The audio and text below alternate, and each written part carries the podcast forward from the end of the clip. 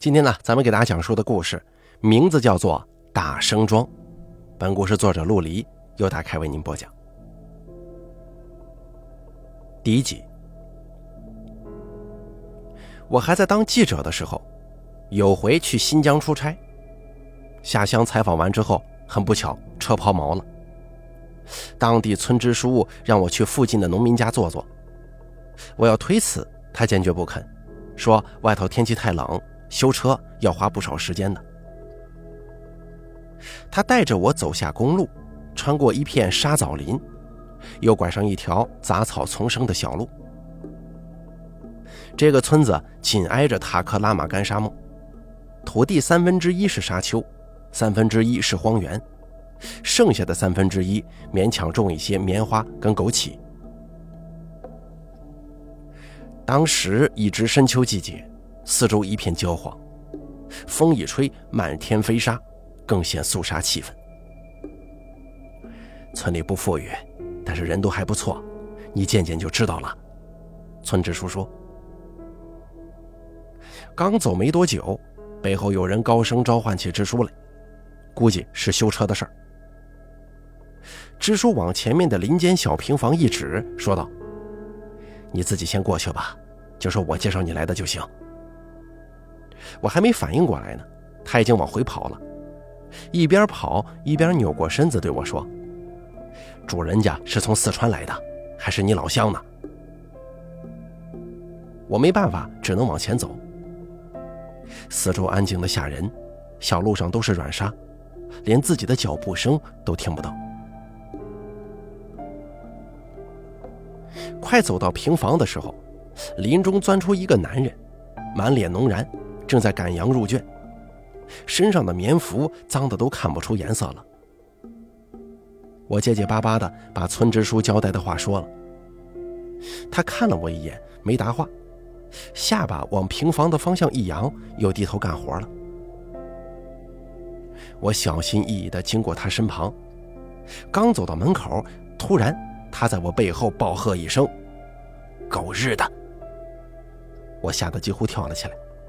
转身才发现他在骂一头不听话的羊羔，我的心脏扑通扑通直跳，赶紧进屋，隔着门都能听见他骂骂咧咧的。屋里光线很暗，炕上坐了个老人，拥背靠墙倚着。听我说明来意之后，他赶忙说：“啊，你坐吧，我腿脚不方便，门背后有板凳。”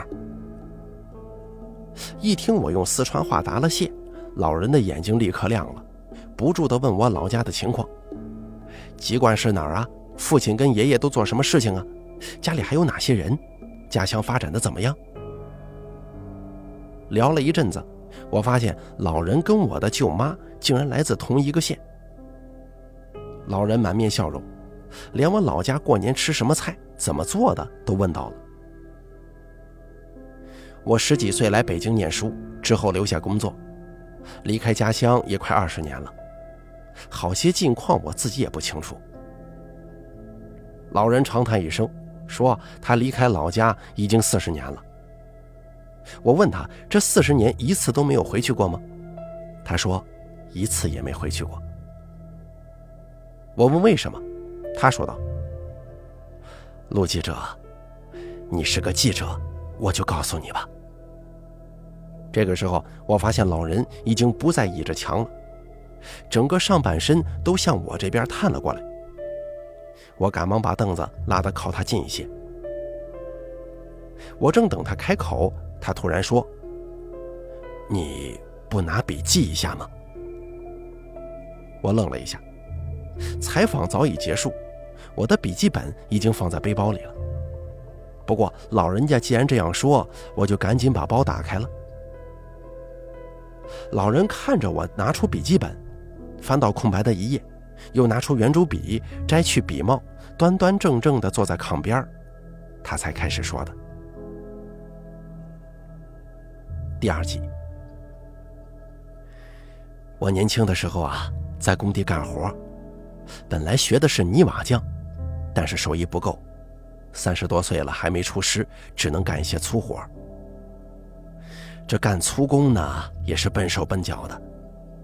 有天砸石头的时候，把手砸伤了，我不敢歇着呀，怕歇着半天的工钱就没有了。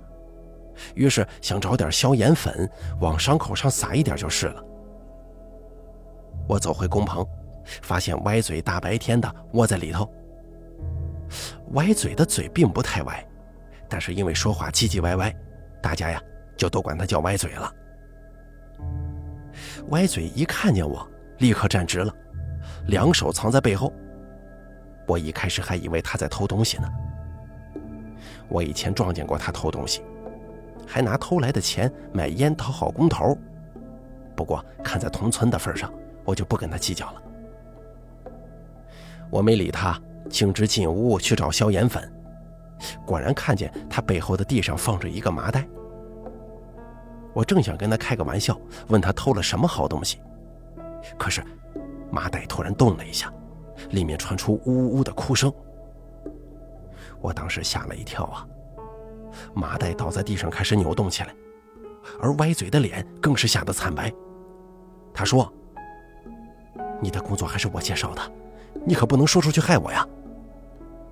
说完之后，他解开麻袋，里面露出了个男孩，十来岁的样子。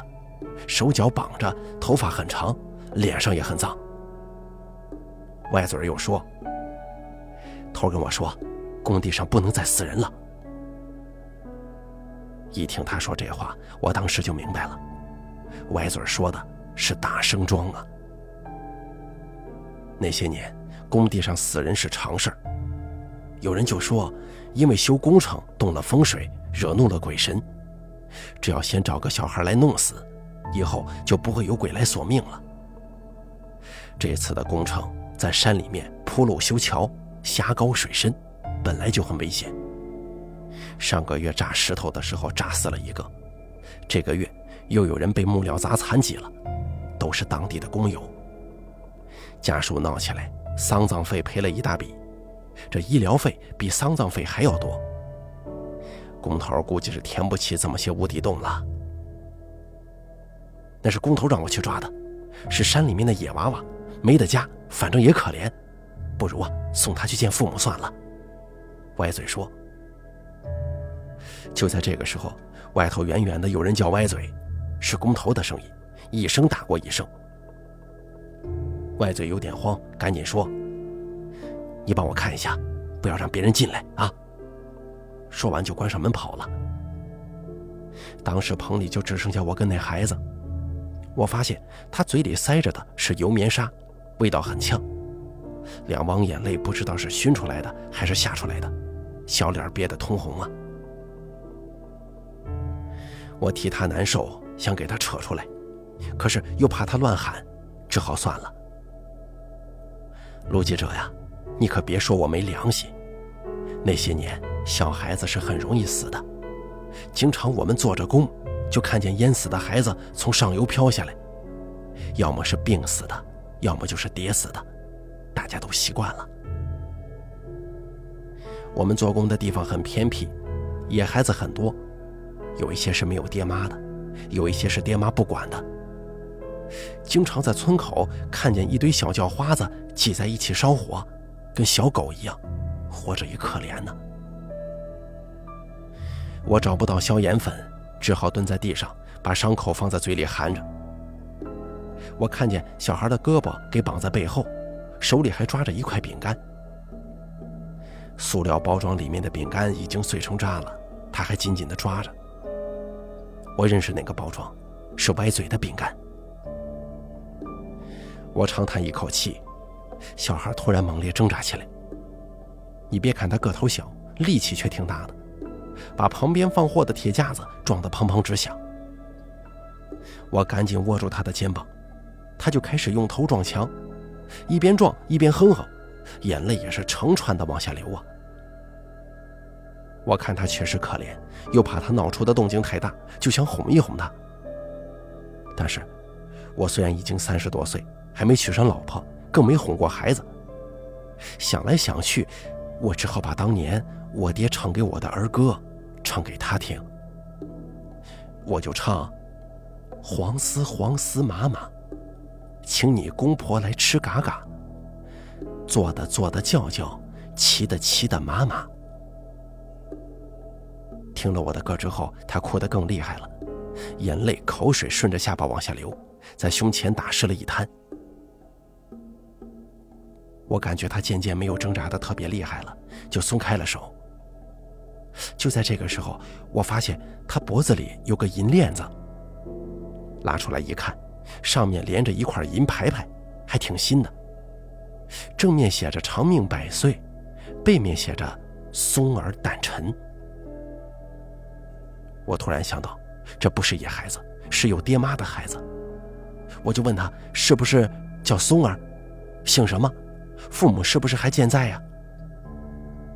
小孩呜呜直叫唤。打生桩有两种办法，一种是在工地里杀了，直接埋掉；第二种是在野外做个法事，然后就地了结。工地上为了赶期，日夜都有人在，估计工头多半会儿会把孩子带到荒山里掐死，然后深埋，这样神不知鬼不觉。孩子的父母连尸骨都找不到一根。我捏着银牌牌，用大拇指捻着上面刻的字。这不能是没人要的孩子，他父母没准儿正在到处找他呢。我看了一眼孩子，他的眼睛已经发红了，只是看着我。我动了放他的心思，但是又不想被工头发现。有个办法就是。我解松了他，然后我先走，这样即使孩子不见了，也可以说是他趁我出去的时候自己跑的。想到这儿，我把银牌牌往他怀里一塞，就站起来去门口看看外头有没有人。哪知道我一推门竟然推不开，歪嘴这个狗日的竟然给工棚落锁了。我推了推木门，外面挂着的将军锁咣当咣当直响。我一边骂歪嘴，一边到处看屋里有什么东西是可以打开门的。屋里什么也没有，只有一扇两尺见方的小窗子。还有一个办法，就是我解松了孩子，把他从这个窗户挤出去。这样一来，我就被锁在屋里了，没法跟工头解释呀。工头要打我骂我，也就罢了，但是他手里还捏着我这半年的工钱呢。我已经答应了老家的媒人，要给他五百块的。陆记者，现在五百块不多，但当时我一个月的工钱才几十块钱，好容易攒够一点，全是为了娶老婆呀。我年纪已经不小了，父母也不在了，再娶不上老婆，就怕要光棍一辈子了。工地上有些老光棍，腿还不如我胳膊粗，挑起石子直打颤。还在工地上讨饭吃，我不想老了跟他们一样，所以我拼死拼活的干，就是想有个家呀。所以，为了这几百块钱，我放弃了，一屁股坐在地上等歪嘴回来。反正孽是他们造的，跟我没有关系。老人说到这儿，摇了摇头，伸手去拉炕边的麻绳，把电灯打开了。我这个时候才发现天色已经很暗了，老人满脸皱纹，鼻子跟眼袋阴影在灯光之下被拉得很长。老人继续说：“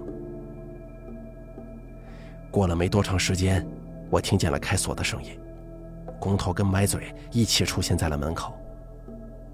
工头见了我，脸色顿时变了，他退了一步，又把门带上，跟着我就听见他骂歪嘴的声音。”然后就是特别响的两个耳光，两个人叽叽咕咕的在门后说了好一阵子，然后歪嘴一个人进来了。他当时说：“咱们一起进山吧，你帮我背着小孩就是了。”第三集，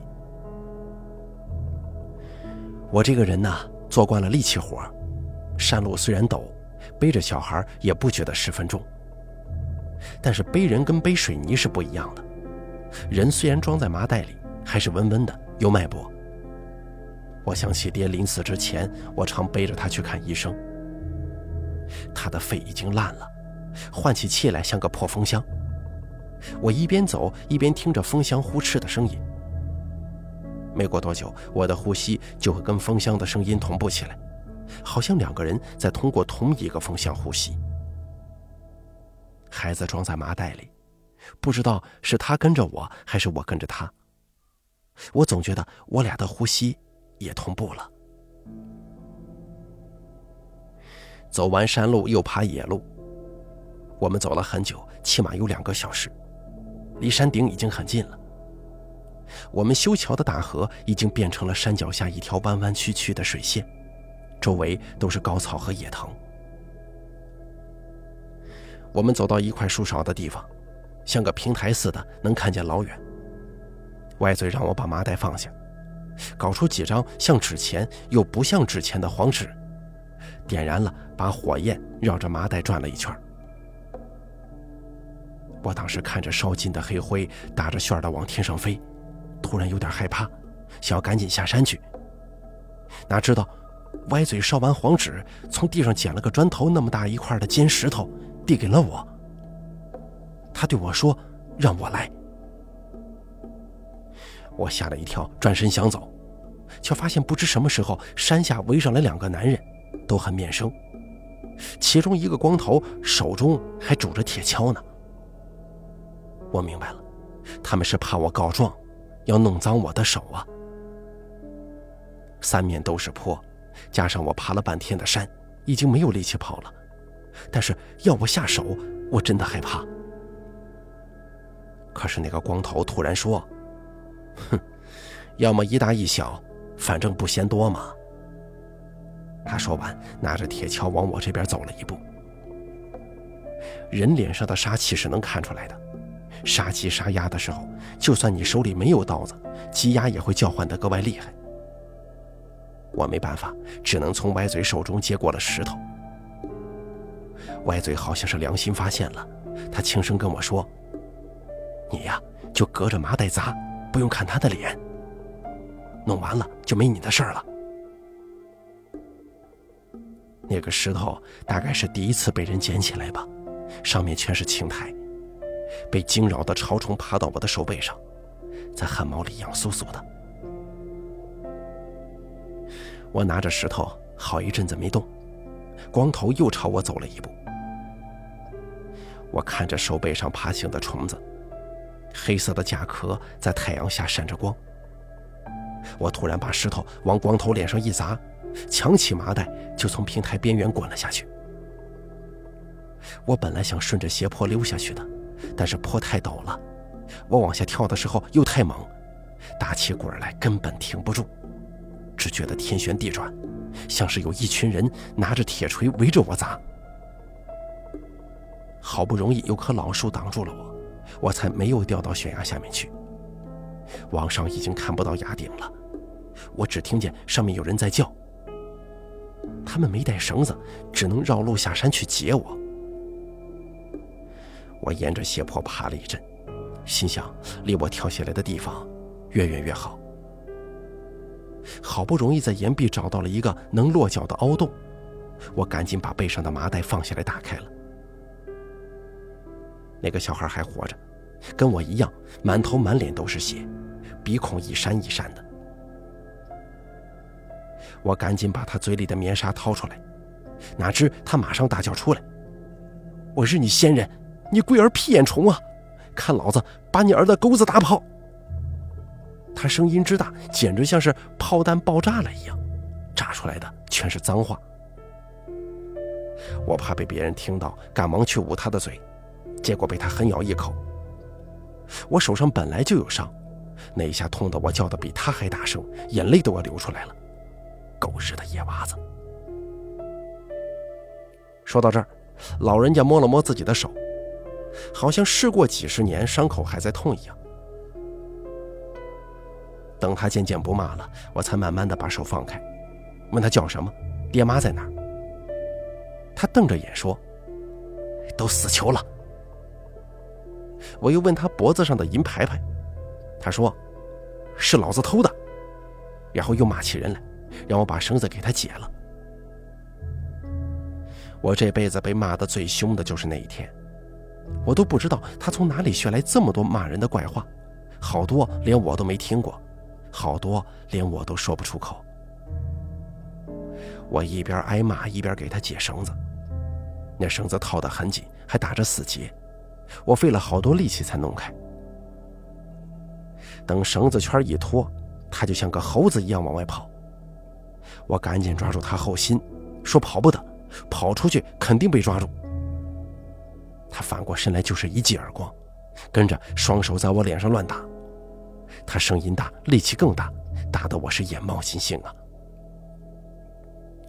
妈的，我也火了，在地上摸来摸去，想找个东西揍他一顿，结果摸到滑溜溜的一根，提起来发现是条花蛇。我从小就怕蛇，赶紧往地上甩，蛇一落地就开始往坡下游，看得我浑身都起鸡皮疙瘩。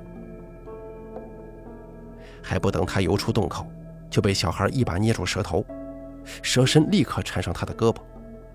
小孩把蛇头放在脚后跟，用力一捻，蛇头就烂了。小孩臂上挽着死蛇，探头出去看了看陡坡上下。那个时候天色已暗，冷风也刮起来了。他把死蛇灌在我面前，从洞口抱了一些干草进来，伸手入怀。摸出一盒火柴，生起火来。这个时候，我已经无比确定，他肯定是个野孩子，骂人、生火、抓野物都是他们的绝活。我们工地旁经常有这样的火堆，或者是用烂砖搭起来的土灶，里面烧着捉来的鸟兽鱼虫，或者是偷来的玉米什么的。我还见过他们用一只烧得发黑的铁锅煮青蛙吃呢。小孩烧出一大堆草灰，把蛇直接盘在灰里，也不剥皮。我们藏身的山洞很浅，岩石也很脆，地上都是石片。小孩捡起石片码在洞口，他码了一阵，我才看出来，他是想砌一道矮墙，一来可以挡风，二来可以阻住野兽。我不由得佩服他聪明，又是可怜他。不知道他在山野里混了多久，才学会这些技能。我爬过去帮他，他看了我一眼，把手里的石片交给我，自己又去烧火了。我虽然不中用，好歹学过泥瓦工，很快把墙砌得又高又直，几乎把洞口都掩住了。小孩骂了一声：“你要捂死老子吗？”伸手把最上面的几块石片推倒了。我才反应过来，洞里烧着火，得留些洞口让空气流通进来。蛇烤好了，小孩扯了一截给我。我掰开之后，看见里面的肉是白色的，很多骨头，我咬不下去。小孩吃的很快，一面撕扯蛇肉，一面把嘴中的骨头吐在地上。看他那老练的样子，至少有十多岁了，只是身材瘦小，显得格外幼稚。吃完蛇，小孩把火堆烧旺，像猫那样蜷缩起来睡了。可是我却怎么也躺不舒服，从坡上滚下来撞伤的地方都在痛，手上、脖子上也麻酥酥的，总感觉有虫子在爬。直到后半夜，我才朦朦胧胧地眯了一会儿。醒来的时候，天有微光，孩子已经不见了。他睡过的地方有个浅浅的坑。像是有母鸡曾经在那里抱过窝一样。我等到天大亮，肯定他不会回来了。看着火堆的余烬，有点茫然。工地我肯定不能再回去了，工钱也打了水漂，我也不敢回老家去，因为歪嘴知道我住在哪儿。何况老家也没什么人可以依靠了。我只能绕路下山，去某个村子找点吃的。顺便借点钱，去别的地方打工。我拆墙出洞，掰了根树枝当杖，小心地溜到坡底，往工地相反的方向走去了。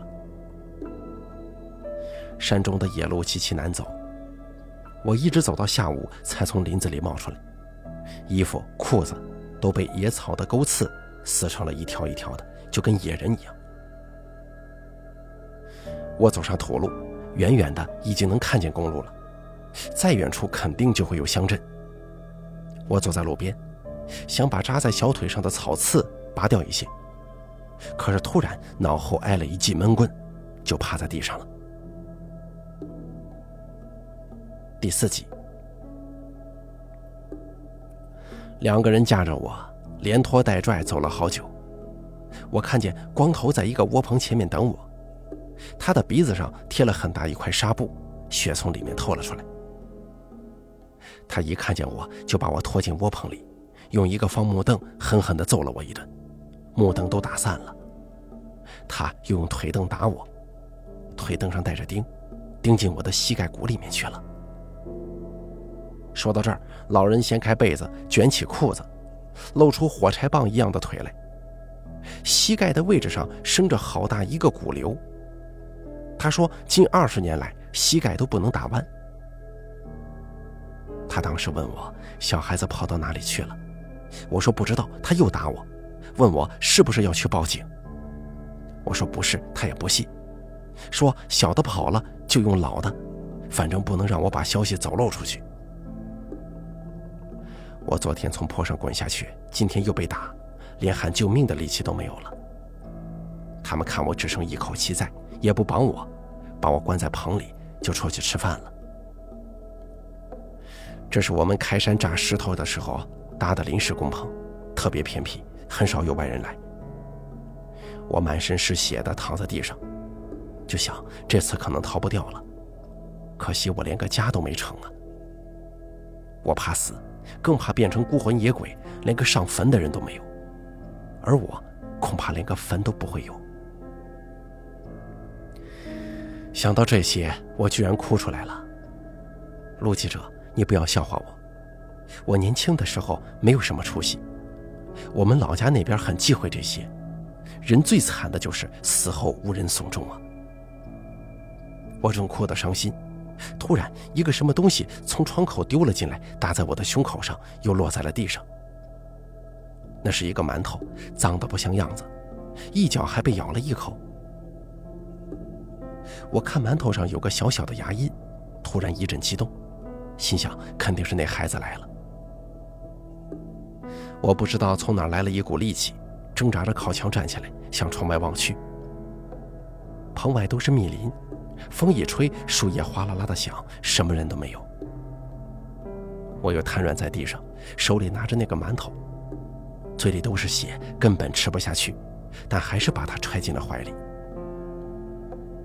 过了一会儿，我迷迷糊糊的正要睡过去，棚外传来一阵骚乱，一个童声尖利的骂：“吃饭不喊你老子，你龟儿子孝心都没有啊！”棚外的人立刻炸了，都骂起了龟儿。那童声远远的唱道：“屙屎不带纸，屁眼长颗痣。”牢骚装样子，你娃背求实。这是当地流氓混混起哄时骂人的脏话。我第一次听小孩子把他说的那么清脆。只听光头暴喝道：“你个龟儿子，不想活了！”我跟着就听到棚外的人都跑开了去了。大人的怒吼声中夹杂着小孩子的叫声和笑声。我突然想起，现在我该跑啊！只要跑出工棚，在野地里一窝，他们不一定能够找到我的。我激动起来，赶紧往外逃。站不起来，我就在地上爬，好像浑身瞬间都不疼了。哪知道刚爬没几米，工棚的门就被撞开了。光头喘着粗气，手里倒提着那个孩子。小孩四肢乱动，嘴里不住地骂着妈卖皮。一只手里还握着石头，估计刚才用石子儿砸他们来着。光头问：“这个野娃是不是就是他呀？”我一怔，突然明白，当时在山上给孩子装在麻袋当中，歪嘴不在这儿，这里的人都没有见过那个孩子。光头把孩子交给旁人，在我身边蹲下，低声说：“你去把他解决了。”我就放你一条生路。我艰难地翻身坐起来，一手撑在地上，一手放在胸前，隔着衣服还能摸见那块馒头硬硬的凸起。我说道：“不是这个娃。”然后又说：“这可能不是野娃，你看他脖子上。”孩子像野兔一样挣扎着，脖子里的银牌牌倒挂在下巴上。我当时说：“不能杀他呀，他家里的人肯定要找他的。”光头看了我一眼，又走过去拿起银牌牌，两面看了看，伸手接过孩子，往地上一摔，跟着揪起孩子的衣襟，打了他两个嘴巴，喝道：“滚！”孩子从地上跳下来，一溜烟跑了，门又关上了。当天晚上我是一点都没睡呀，我知道我死定了，但奇怪的是，我没有那么心慌了，也没哭。只是躺在地上看着窗外的黑天发愣。第二天刚蒙蒙亮，光头就来拖我了。看着周围人的脚上跟铁锹上都沾着新泥，我知道他们已经挖好了坑，就等着埋了。他们架着我往林子里面走。刚离开工棚没多远，旁边的坡上突然发生了巨大的爆炸，碎石片跟沙土像是暴雨一样洒了下来。架着我的人手一松，我就软倒在地上了。紧跟着，不知什么东西砸在了工棚上，马上又是一声爆炸，工棚的顶彻底给掀了起来，气浪把大家震倒在地。我的耳朵嗡嗡直响，举起手来护住头脸。碎木头、碎石头不停地砸在我身上。有人当时喊：“炸药炸了，炸药炸了！”大家就都跑了起来。我瘫在地上，看见漫天沙尘之中有个小小的身影正从坡上奔下来。光头也看见了那孩子，骂了一声，走到我身边，一铁锹把我拍得鼻血长流。我躺在地上，眼看光头又要一铁锹拍下来，只听那孩子飞奔而来，口中还骂着“我日你先人”。光头扔了铁锹，往后退了几步，孩子跨过我。挡在我身前。这个时候，我才发现，孩子就像游击队战士一样，头上扎着隐蔽用的杂草圈，一手紧握着拳，另一只手高举着一根雷管。光头说：“你个小崽子，还晓得偷炸药啊？你不怕炸死你自己吗？”我从下往上看到孩子的背影在微微发抖，身上的土也不住地往下掉落。他手里的雷管是从炸石头的炸药中拆出来的，虽然很小，但是足够把人炸死或者炸残。光头说：“好了好了，老子先走了，你们也走。”他一边说一边慢慢转身，嘴里说：“你个老子，不要引燃了。”孩子往我身边靠近了一步，而就在这个时候，光头猛地转身。他身高臂长，一把就捏住了孩子的手腕。孩子赶忙用两手去夺，但是毕竟年龄太小，哪里抢得过大人呢？光头一使劲，孩子几乎要给提起来了。就在快要脱手的那一瞬间，雷管突然爆炸了。光头把孩子一推，捧着脸倒在地上。他的鼻子本来就被我砸坏，现在脸上更是一片稀烂，翻来滚去的嚎着。我扑过去把孩子抱了起来，他的右手已经变成了个血疙瘩，脸上、胸口也都是血。我把他搂在怀里，帮他压着伤口，他像条小狗一样哼着，嘴唇哆哆嗦嗦的乱动。过了好一会儿，我才听明白他在喊妈，我一下就哭出来了。老人长叹一声，仰面向着灯光，缓缓地说。从那个时候起呀，我就心甘情愿离开老家了。听到这儿，我赶忙问道：“那个小孩子呢？他死了吗？”还不等老人回答，放羊的男人推门进来了。他看了看我俩，大声对老人说：“水都不倒一杯，你啥子脑壳呀？”老人赶忙说：“哦哦，对对对，我忘了。”跟着就要撑起身子来。我赶忙说不用。那个男人一把把老人按回床上去，顺手又把他腿上的被子掖了掖。我发现男人的右手只有半只手掌，小指跟无名指剩下一截，其他手指都没有了。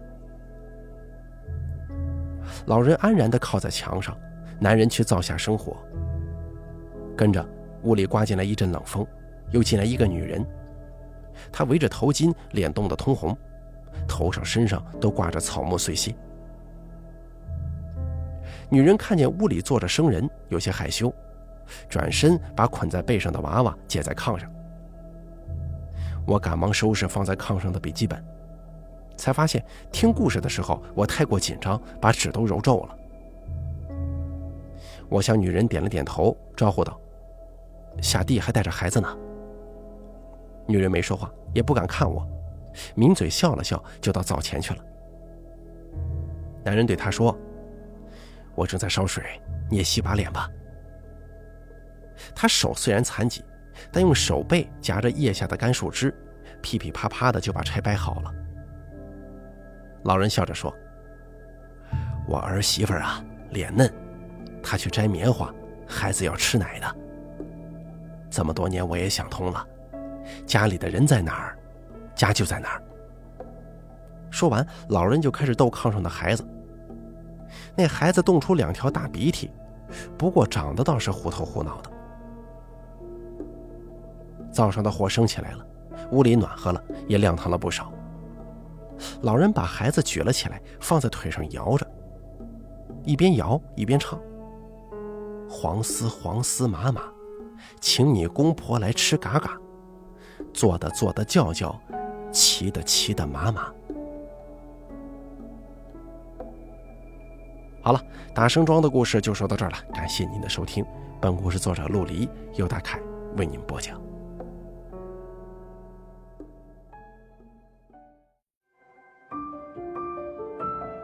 本期故事演播完毕。想要了解大凯更多的精彩内容，敬请关注微信公众账号“大凯说”。感谢您的收听。